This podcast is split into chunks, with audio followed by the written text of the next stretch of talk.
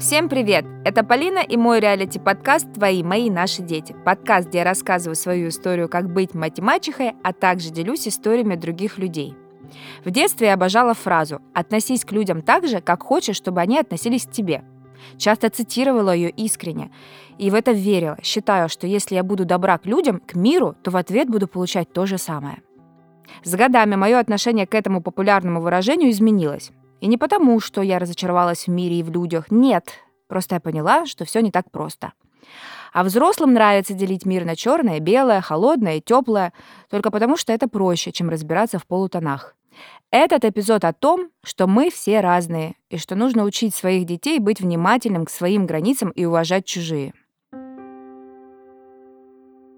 Подписывайтесь на подкаст, чтобы не пропустить выход новых эпизодов. Это всего несколько кликов. Ставьте 5 звезд и оставляйте свои комментарии. Также напоминаю про свой канал на Дзене. Называется «Мачеха пишет подкаст». Там тоже можно подписаться и написать комментарий. Все так просто для вас, но при этом так важно для меня. Обнимаю. Тактильность. О чем вы думаете, когда слышите это слово? Какие у вас возникают ощущения в теле и ассоциации? Это про сильное желание прикасаться? Это про любовь? Про проявление чувств? Я сама очень много думала над этим вопросом и поняла, что для меня это и про нарушение личных границ. Пам-пам! Вы наверняка слышали про исследование, что человеку нужно минимум 8 объятий в день. Ну и чтобы он был счастлив. Недавно, кстати, мне Евгений сказал, что нужно еще целовать утром и вечером, и тогда тоже все будут счастливы. У меня, как э, у зануды, конечно же, возникает вопрос, как это вообще посчитать и как проводили эти исследования. Я, например, могу ни разу в день не обняться ни с кем и чувствовать себя абсолютно счастливой. Но вот почему исследователи не подумали о тех, кто совершенно не любит обниматься и счастлив от того, что 8 раз в день их никто не обнял? А?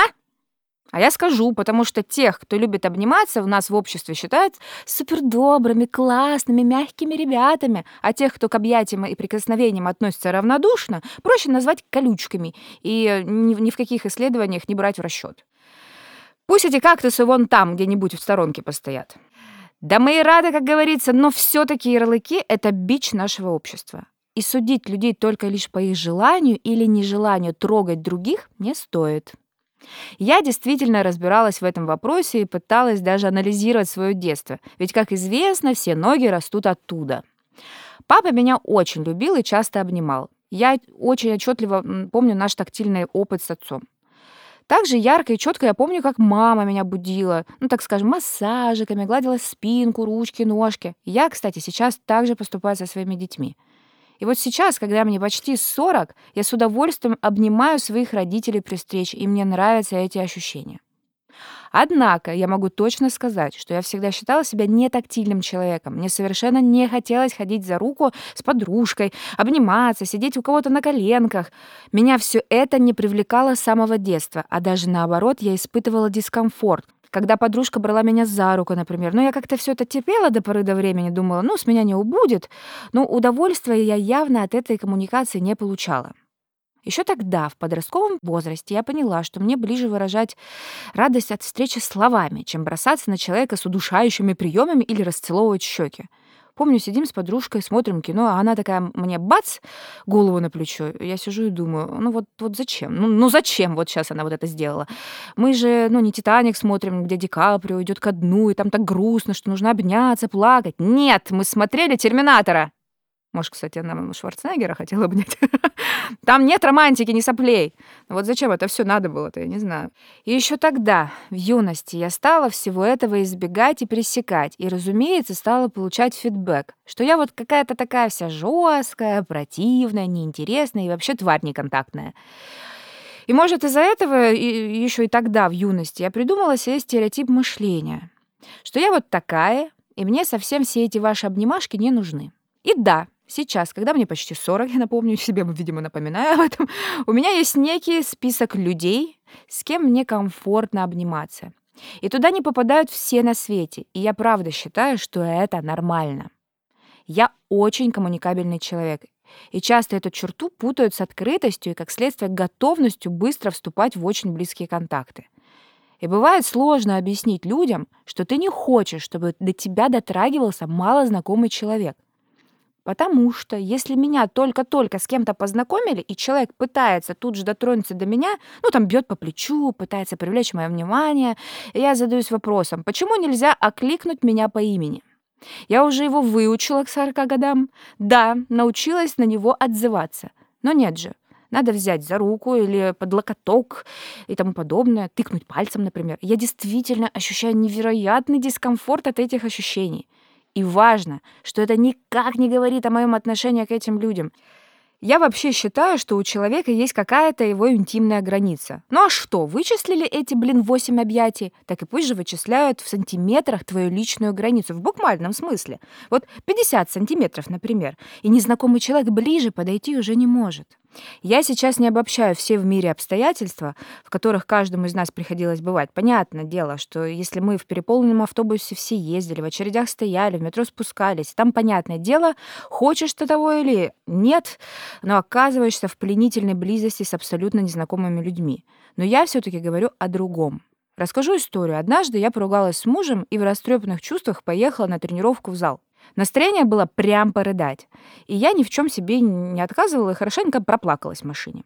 На тренировку пришла зареванная, и тренер, с которым у нас доверительные дружеские отношения, тут же начала расспрашивать, что у тебя случилось. Я начала рассказывать, что-то гнать на мужа, говорить, что он не прав, и там и сям, но при этом я продолжала все таки выполнять эти упражнения. И вот на этих словах я как зарядила себе штангой по голове, и мне было как-то так сильно больно, и все как-то сошлось, и слезы сами полились из глаз. Увидев это, тренер подбежала и очень-очень крепко обняла меня. И я замерла и перестала дышать. Стоит отдать ей должное, я успокоилась мгновенно. Просто как бабка шептала страдать дальше. Я тогда очень четко про себя поняла, что я человек, который и плакать, и пострадать любит сам по себе. И не хочет обниматься ни с кем, даже когда плачет. Если вы к этому моменту прослушивания уже минимум пару раз подумали, что я ненормальная, то продолжайте слушать дальше. Там еще интереснее. Я однозначно очень тактильна со своими детьми. Я с невероятной теплотой, любовью, сумасшедшим трепетом обнимаю их и целую. Да что там, я готова их сожрать от нежности иногда. И забавно, что есть близкие подруги, с которыми у меня вообще нет тактильного контакта, но их маленькие дети не слезают с моих рук. Я могу их тоже очень крепко обнять, потискать, кайфовать от этого. Но здесь ванильной сказочке приходит конец, потому что я ведь еще и мачеха. И весь этот эпизод затеяла как раз потому, что с моей пачерицей Валентиной все было не так просто. Когда Валентина пришла к нам жить, я не стала играть роль суперконтактной тети, которая всегда готова обнять, приголубить и по голове погладить.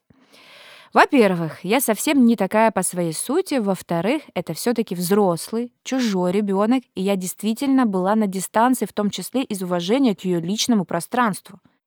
И каково же было мое удивление, когда Валентина оказалась как раз-таки тем самым суперкотиком, который в жизни необходимо обнимашки, прикосновения и все прочее. Я не холодная, я не снежная королева. И тогда у меня как раз-таки был маленький Тимур, и это было нормой — обнять его, куснуть за ножку, поцеловать пузико и прочие муси-бусечки. Но он-то был совсем малыш, а тут взрослая девчонка, 13 лет, считай, девушка. Я же не могу с ней с таким же муси-пуси-мусями подойти. Она мне чужая. Ну, то есть чужой взрослый ребенок. Я отслеживала все эти моменты в себе. У меня не было какого-то отвращения к этому подростку. Все было ок, без патологии но и яркого желания проявлять свои чувства через тактильность тоже не было. То есть, радуясь за своего сына, разделяя с ним какую-то его победу, я могла его и на руки взять, и в лоб смачно поцеловать, и тискать.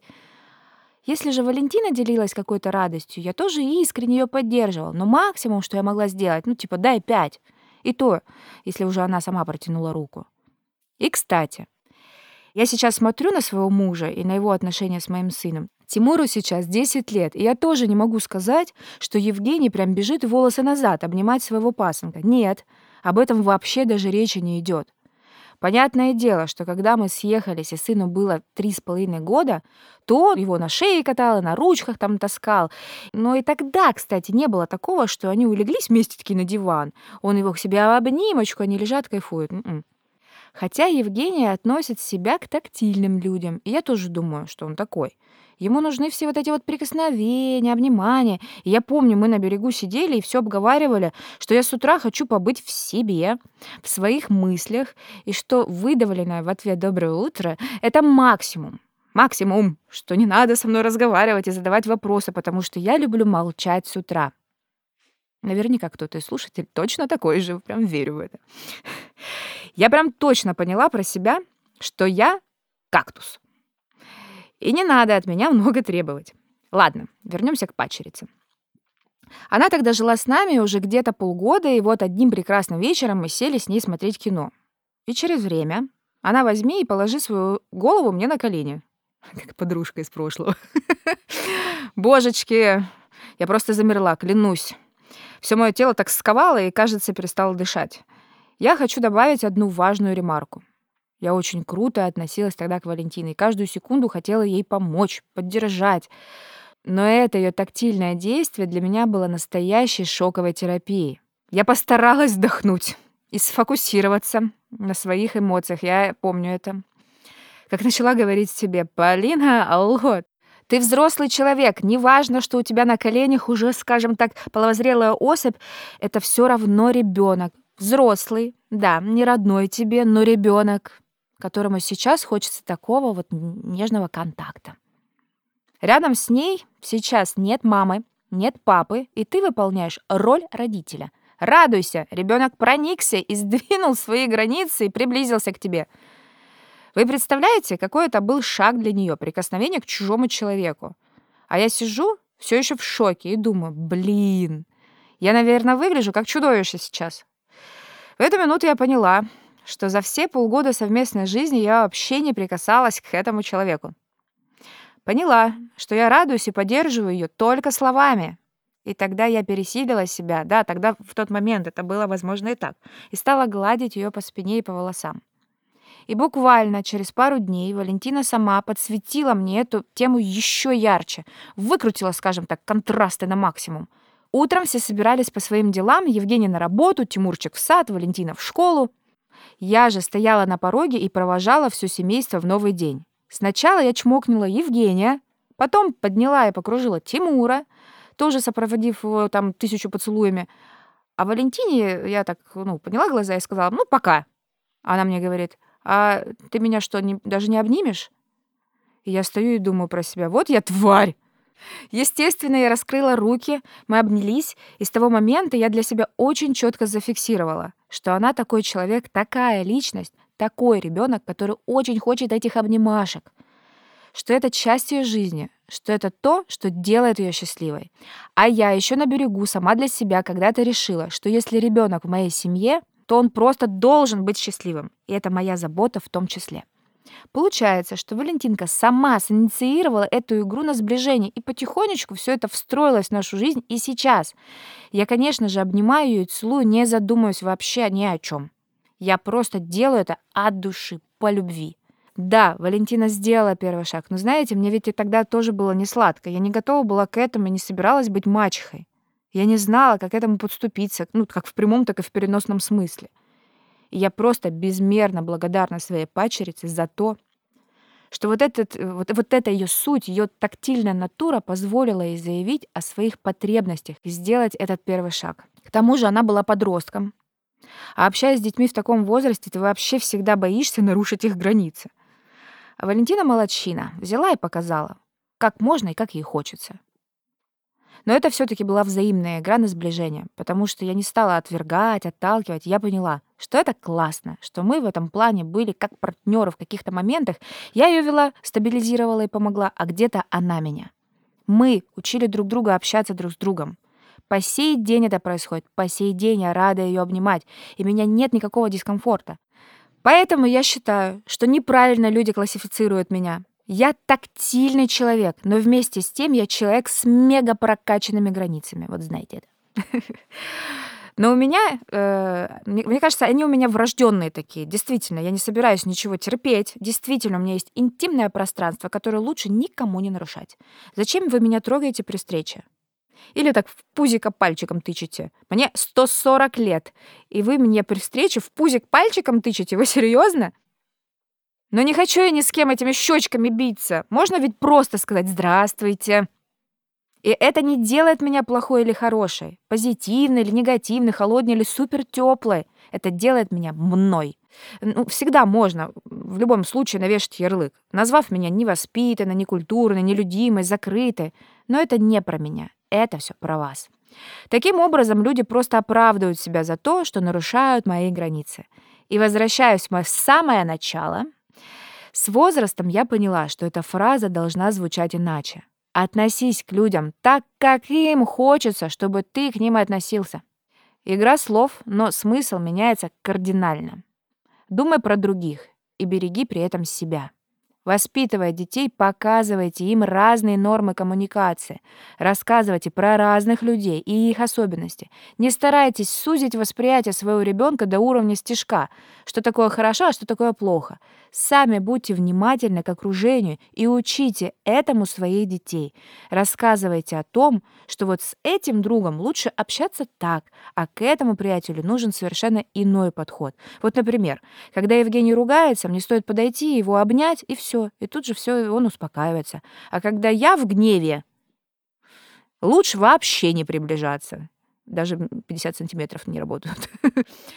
И поняв это друг про друга, мы иначе подходим к конфликтам и их решению. И все это качественно улучшает нашу жизнь. Научите своих детей вопросу «Можно я тебя обниму?» Блин, классно вот уметь задавать вопросы, это очень важно. Только вдумайтесь, сколько в этих простых словах реальной заботы о близком. Вы не слепо пытаетесь причинить другому добро, а интересуетесь, нужно ли ему это сейчас. Разговаривайте, будьте внимательны к другим и работайте со своими эмоциями. Ну а какого вывода вы еще ждали в конце этого эпизода? Хотела бы сказать, что обнимаю вас, но... Шучу, я, конечно же, обнимаю и благодарю вас, что вступаю в Новый год с новыми силами и идеями и такой классной армией слушателей. Давайте поставим себе цель на этот год.